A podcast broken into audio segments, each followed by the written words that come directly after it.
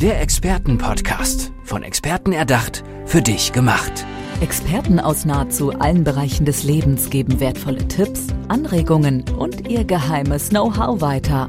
Präzise, klar und direkt anwendbar. Von A wie Affiliate bis Z wie Zeitmanagement. Der Expertenpodcast macht dein Leben leichter. Es ist Zeit für eine neue Folge unseres Expertenpodcasts und Ludger Quante sitzt mir gegenüber. Hallo, lieber Ludger. Hallo, grüße dich. Schön, dass du da bist. Ähm, ich würde mal wieder, ich habe manchmal bei den Folgen so eine schöne Kategorie, mit der ich so einsteige. Das ist natürlich für dich jetzt eine Herausforderung, aber ich finde es super, weil es klingt super.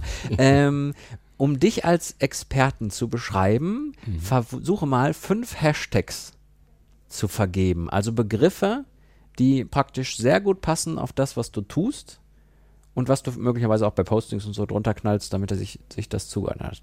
Lass uns da mal zusammen gucken, ob wir da was hinkriegen. Ja, also mein, mein Motto heißt ja Vorsorge, dich nicht lebe. Das wäre schon mal der erste Ja. Hashtag. Ja. Ja, äh, das andere könnte heißen äh, vorsorgefrei. Ja. Vorsorgefrei. Wir sprechen später darüber, machen wir noch weiter. Äh, Ich weiß, es ist nicht so einfach. Ja, Direkt zum Anfang so. ist das fast ein bisschen gemein, aber ja, in der Tat. Weil sich auch sich selbst zu beschreiben oder seine Arbeit zu beschreiben, ist für mich immer eines der schwierigsten Sachen. Ne? Es zu machen ist leicht, aber es zu beschreiben, jemand äh. Außenstehenden, Mhm. denn das, was ich mache, das behaupten alle, dass sie das tun und deswegen ist äh, das immer relativ schwierig. Ja. Und die Menschen unterscheiden sich ja nicht in ihren Worten, sondern in ihren Taten. Ne? ja. Aber ähm, ne, Hashtag äh, gutes Leben könnte ein Hashtag nochmal Ja. sein. Gutes Leben oder ein sorgenfreies Leben, wobei das gibt's ja nicht, denn äh, die Sorgen machen sich ja die Menschen, die sind ja nicht da, die Sorgen, sondern die Menschen machen sich welche. Deswegen kann ich denen da auch nur ein ganz kleines bisschen dabei helfen, indem ich denen die Augen öffne, Mhm. äh, dass man sich um die Dinge kümmert, die wirklich wichtig sind im Leben. ja. Und das ist äh, nicht immer nur das Geld. Ja. Hashtag nicht immer nur das Geld könnten wir noch machen. Die vier und noch die fünf. Den letzten. Einen noch. Komm, Ludger. Papa erst spielen.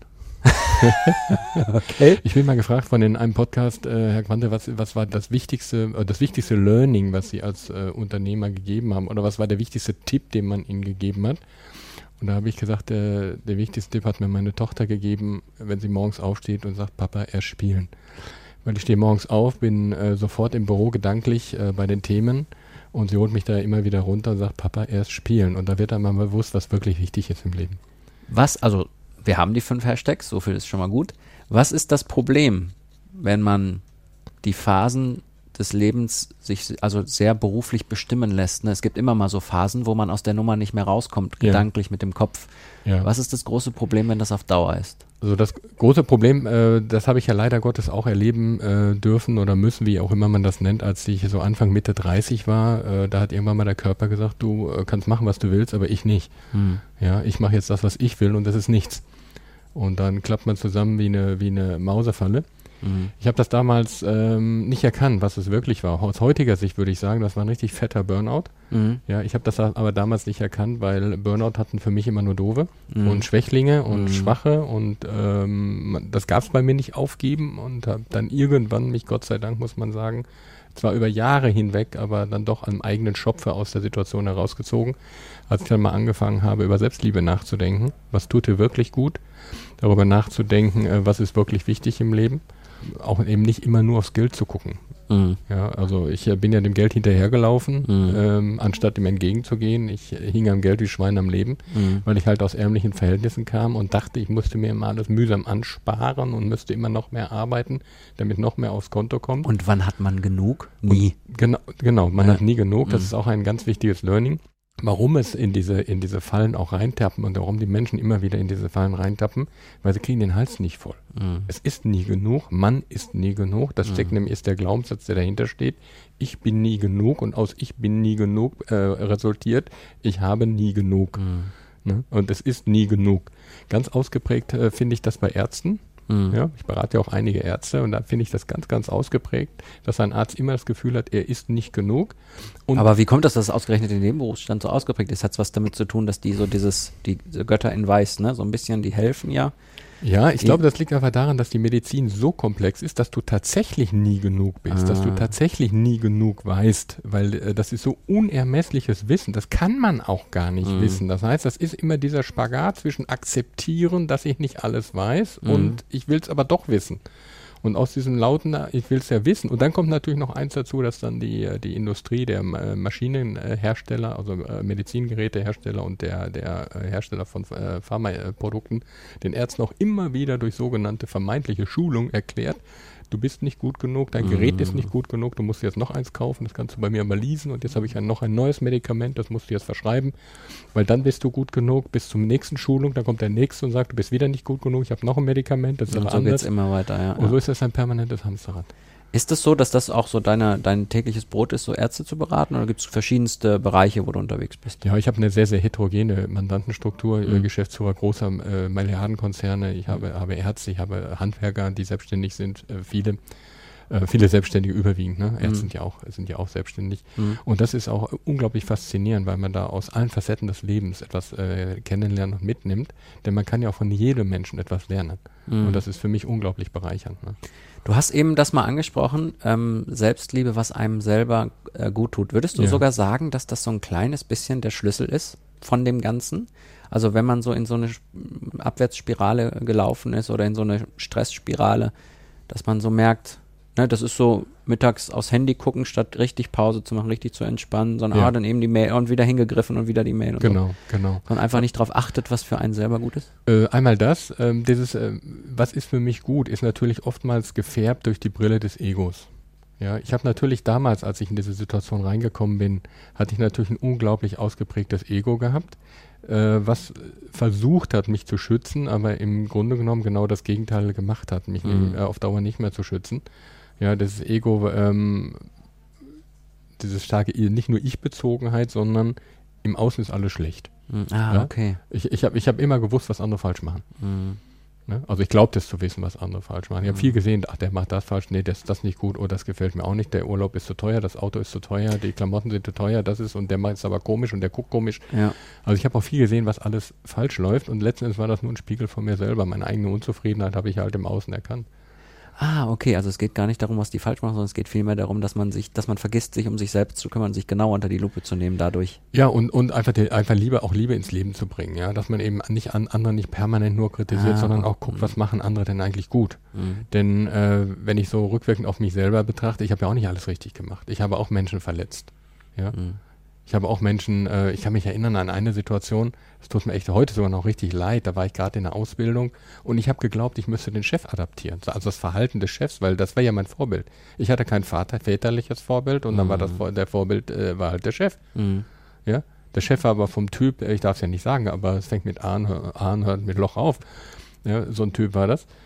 Im tiefsten seines Herzens, glaube ich, war das auch gar kein Unrechter. Mhm. Im tiefsten seines Herzens glaube ich sogar, dass, dass der auch immer versucht hat, alles richtig zu machen, hatte vielleicht auch eine schlechte Kinder, keine Ahnung was, Mhm. aber sein Verhalten war eigentlich einfach nicht in Ordnung. Ich glaube, dass er als Mensch schon in Ordnung war, aber sein Verhalten war alles andere als in Ordnung.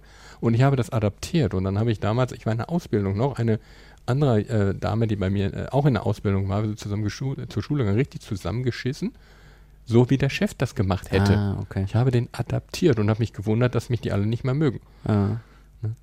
Und Ja. ja. Ist ja natürlich klar, solche Situationen entstehen dann, ja. Ja, ist ja auch leider. nachvollziehbar, dass das ja. dann passieren Das kann. tut mir auch so, ne? total leid, weil Ah. ich, ich, ich hatte kein Vatervorbild. Für mich war Ja. das ein Stück weit Vatervorbild. Ich Ja. habe gedacht, ich habe ich hab gar nichts gedacht, ich habe es einfach gemacht. Ne? Im, im, Im guten Glauben, der wird schon so richtig sein. Der, der kommt ja auch damit durch. Ja? Mhm. Und das ist aber völlig der falsche. Weg. Lass uns nochmal versuchen, ein paar plakative Situationen äh, zu schildern, in denen du dann dazukommst und helfen kannst. Ähm, wir haben jetzt mal, nehmen wir jetzt die Führungskraft, die möglicherweise überfordert ist oder sich an sich selber arbeiten will, Mhm. des Unternehmens. So. Ja. Ähm, welche Situationen gibt es noch? Also ist es immer diese Überforderung, ist es immer dieser Stress, ist es möglicherweise Burnout, wo du dann reinkommst? Oder? Nee, die Leute kommen ja wegen Geld zu mir. Ach, in den meisten Fällen wegen Geld. Die kommen ja wegen Geld. Ich habe das Geldthema, aber das ist äh, letzten Endes. äh, Das, hängt zusammen. Das hängt ja zusammen, genau. Ja. De- de- Deine, deine finanzielle Situation oder die Art und Weise, wie du mit Geld umgehst, ist ja nur ein Spiegel deiner Persönlichkeit. Mhm. Ja, welche Bedeutung du dem Geld beimisst, ist ja nur ein Ah, Spiegel deiner okay. Persönlichkeit. Das heißt, ein Großteil meiner Arbeit ist Psychologie. Ja. Aber meine Hauptaufgabe ist eigentlich, vermeintlich, erstmal das Geldthema zu organisieren, wie einen sinnvollen Umgang mit dem Geld zu verschaffen und natürlich die ganzen äh, Strategien und Mechanismen des Marktes, die, die der Gesetzgeber uns dann nun mal äh, bereitet hat, äh, die dann auch durchzusetzen und anzuwenden, da wo es sinnvoll ist. Mhm. Also ich möchte, äh, ich, wenn jemand eine positive Entwicklung zum Geld haben will, also mehr Geld haben will, kommt er zu dir. Wenn er sagt, ich möchte ein vernünftiges Verhältnis zum Geld entwickeln, weil irgendwas stimmt Genau, da nicht, dann kommt ja. er zu dir, solche Dinge. Also in den Seminaren machen wir, geht es im Wesentlichen nicht nur darum, äh, was machst du mit dem Geld, sondern es geht im Wesentlichen auch darum, was macht das Geld mit dir. Mhm. Hast du das Geld oder hat das Geld dich? Mhm. Und, und die Frage ist viel, viel wichtiger als die Frage, was mache ich mit meinem Geld? Mhm. Ja, und da haben wir schöne Learnings gehabt. Und ich habe äh, auch, äh, interessanterweise in einem meiner Seminare war eine, ähm, eine schweizerische Steuerberaterin. Okay. Ja, und meine größte Befürchtung war, ich meine, die zahlen ja auch alle ein bisschen mehr Geld dafür und ich möchte auch wirklich, dass jeder da glücklich rausgeht und einen Mehrwert für sich nimmt. Und ich habe gedacht, ach du meine Güte, hoffentlich wird die nicht unzufrieden sein. Ah. Und die war, ist wirklich mega glücklich rausgegangen und sagt aber zum Schluss, und das fand ich wirklich sehr, sehr spannend, wenn ich sehe, was ihr in Deutschland für Möglichkeiten habt, dann kann ich nicht verstehen, warum einer in die Schweiz kommt, um vermeintlich Steuern zu sparen. Mhm. Weil das, was ihr hier habt, das haben wir gar nicht. Mhm. Damit meinte sie welche Dinge? Weißt du das noch? Äh, ja, das ist eine ganze, eine ganze Also Litanei sie- von, ah. von, von Möglichkeiten, äh, von Gestaltungsmöglichkeiten. Ja, und sagt, das haben wir in der Schweiz Ah, ja, alles gar okay, nicht. mhm. Es gibt gar keinen Grund. Wenn ich das so sehe, sagt sie, es gibt gar keinen Grund, warum, warum wir in die Schweiz gehen sollen, um Steuern zu sparen. Du hast gerade erwähnt, so Workshops, Seminare, ist, ähm, da macht ihr viel, oder? Genau, genau. Was, was sind das so äh, was, ähm, als Also, Spektrum insgesamt? Das erste, das erste Seminar heißt Vorsorge, die ich nicht lebe. Mhm. da da sind wir beim Hashtag, den wir mal am Anfang Ja. hatten. Ja. Genau, das ist das erste Seminar, Vorsorge, die ich nicht lebe. Da, äh, da putzen wir erstmal die Festplatte, weil die meisten haben Virus drauf, was das Thema Geld betrifft. Sehr Ja. gut, ja. Und dann machen wir ein Reset und spielen alle Daten neu auf. ja geil. So, und wenn, wenn dann kein Virus mehr drauf ist, dann gehen wir in das nächste Seminar und das heißt Quantensprung. Jetzt reicht's. Mhm. Für immer. Mhm. Und im nächsten Seminar, da geht es im Wesentlichen um das Thema, was mache ich tatsächlich mit meinem Geld, welche Strategien gibt es. Wir machen dort aber auch geniale Abendübungen, wo wir, ähm, ja, ich darf jetzt gar nicht so viel verraten. Also in der einen Abendübung, die wird sehr heftig werden und da geht es auch viel um das Thema Fairness und Umgang miteinander. Ja, ja. Auch, auch im Finanzbereich darf man niemals unter der Gürtellinie schlagen. Ja. Und in, dem, in, dem, in der ersten Abendübung, die ist ein bisschen gesättelter, da geht es mehr um das Thema Fühlen. Ah. Denn äh, meine, die größten Fehlentscheidungen meines Lebens, ob das ähm, Menschen, falsche Menschen waren, mit denen ich mich umgeben habe, ob das ähm, falsche Investitionsentscheidungen waren, alle, alle meine Fehlentscheidungen hätte ich fühlen können. Vorher. Mhm, Okay. Es hat Situationen gegeben und Momente gegeben, wo ich hätte fühlen können, hier stimmt was nicht. Mhm. Aber ich habe auf meine Gefühle nicht gehört. Mhm. Ja, und da geht, darum geht es im ersten, in, im ersten Teil, dass man äh, seine Wahrnehmung schärft, dass man auch guckt, äh, äh, fühle ich mich da wohl, wo ich gerade bin, am Arbeitsplatz, fühle ich mich wohl in, in, der, in der Wohnung, in der Immobilie, in dem Haus, wo ich gerade bin. Und da versuchen wir Heilung zu finden. Mhm. Dass wir erstmal die Grundthemen heilen, denn das ist eines der wichtigsten Sachen überhaupt. Mhm. Und das erzähle ich auch ähm, zum Thema ähm, Altersvorsorge generell. Ich bin gegen den Vorsorgewahn. Ich finde, Altersvorsorge ist ein Verbrechen an einer ganzen Generation. Wir brauchen keine Altersvorsorge, sondern wir brauchen junge Menschen, denen man Werkzeuge an die Hand gibt, damit sie gut durchs Leben können. Wir brauchen Menschen, gerade junge Menschen, die anfangen, ihre Beziehungen zu heilen. Denn gestörte zwischenmenschliche Beziehungen sind die größten Energieräuber. Mhm. Und ich weiß sehr gut, wovon ich spreche.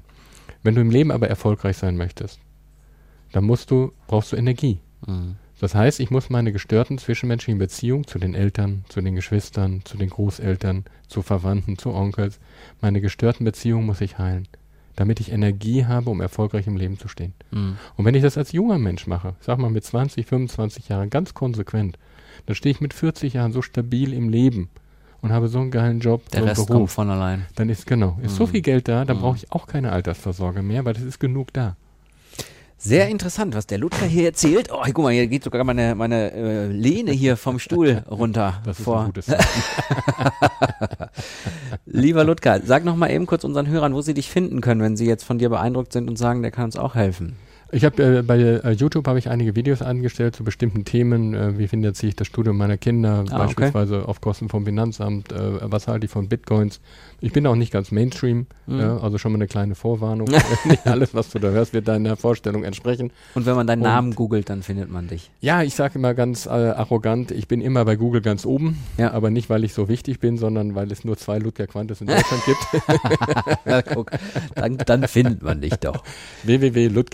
www.lutkarate.de, das ist meine Homepage. Ja. Und da ist das meiste, glaube ich, auch drauf. Sehr interessanter Podcast, lieber Ludka. Freut mich. Vielen Dank. Dir. Vielen Dank.